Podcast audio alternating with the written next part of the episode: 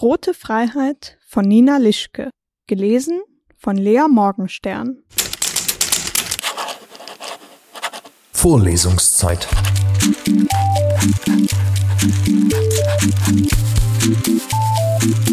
Der Geschichten-Podcast für jede Gelegenheit.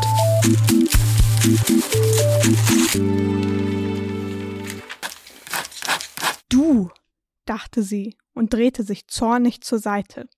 Er sollte bloß nicht die wütenden Tränen sehen. Wie sehr hingen Greta seine Predigten zu Sparsamkeit und Gottesgehorsam zu den Ohren raus. Jedes einzelne Wort konnte sie mitsprechen. Schließlich änderte sich seit zwanzig Jahren nichts an Ulrichs Wortlaut. Diese Gier und Völlerei! Widerlich! rief er immer, wann er von einem Dorffest oder einer Versammlung, einem Geburtstag oder einer Hochzeit kam. Die Menschen wissen Gottes Geschenk einfach nicht zu schätzen schlagen sich die Bäuche voll und kaufen sich massenweise neue Sachen, teuer noch dazu, und denken dabei an Liebe und ein festliches Leben. Pah! Rot. Rot war es gewesen, das Kleid ihrer Träume. War es noch immer. Nur nicht an ihr. Rot wie die Freiheit, wie keckes Lachen mit sinnlichen Lippen, offenen Haaren über der Schulter. Rot mit gelben Butterblumen darauf. Sommer pur. Greta hatte sich plötzlich wieder jung gefühlt, leicht und unbeschwert, ohne die Strenge, die ihr die Haare zum Dutt zusammenband und die Augen zu missgünstigen Schlitzen verengte.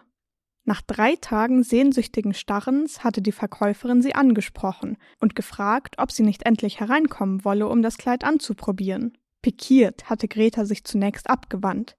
Was, wenn sie jemand beobachtete und tratschte? Aber der Wunsch war einfach zu groß gewesen. Rot. Rot war es gewesen. War es immer noch. Nur nicht an. Greta!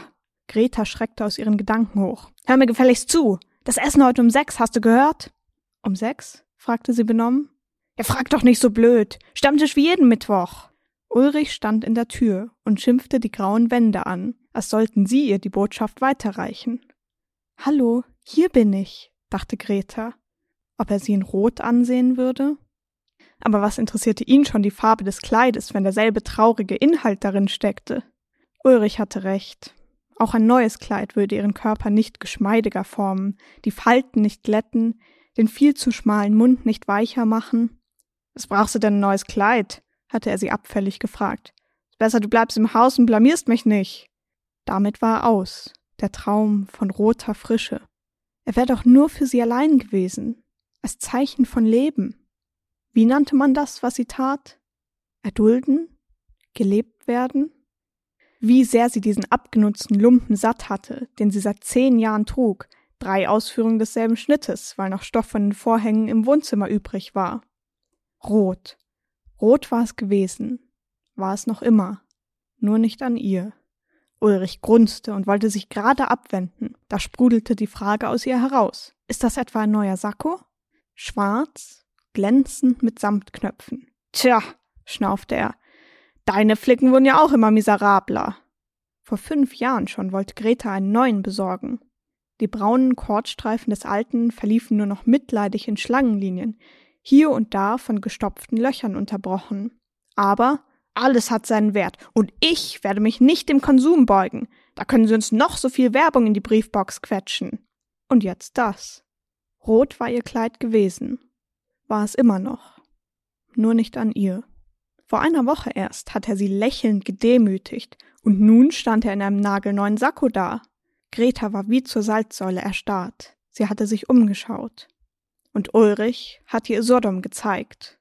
Rot war es gewesen, ihr Kleid, ihr geplatzter Traum. Und schwarz glänzend grinste Ulrich sie nun an. Du dreckiger Schuft! Schrie es in Greta, und heiß fuhr das Blut in die runzligen Wangen ihrer viel zu jungen Haut. Was starrst du denn so? fuhr Ulrich sie an. Elegant sah der Sakko aus. Elegant, ja, das hatte Greta auch mal über Ulrich gedacht. Damals, auf dem Festplatz. Der einzige, der sich nicht mit billigem Bier zulaufen ließ, der wachsam blieb und alles beobachtete. Eleganz. Was für eine Täuschung. Rot. Nur nicht an ihr. Machst du jetzt endlich das Essen oder soll ich hungrig zu den Kollegen gehen? Was sollte sie schon mit einem schönen Kleid? zu teuer für die olle Hausfrau mit dem strengen Mund, dem ziehenden Dutt, dem verbitterten Gesicht, dem unfruchtbaren Körper.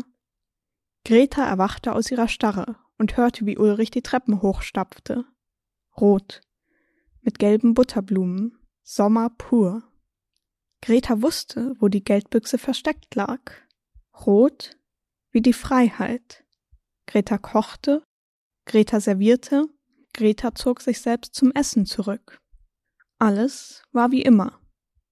Als das Haus wieder friedlich war, zog sie die Geldbüchse unter Ulrichs gestopften Socken hervor. Dachte er wirklich, sie wüsste nichts davon? Sie nahm sich fünf der dicken Geldrollen heraus. Damit würde sie ein paar Wochen leben können. Dann streifte sie den goldenen Ring von ihrem Finger und legte ihn hinein. Rot war es, ihr Kleid, ihr Sommer. War es noch immer. Und ab jetzt sogar an ihr. Vorlesungszeit. Vorlesungszeit ist eine M945 Produktion. Ein Angebot der Media School Bayern.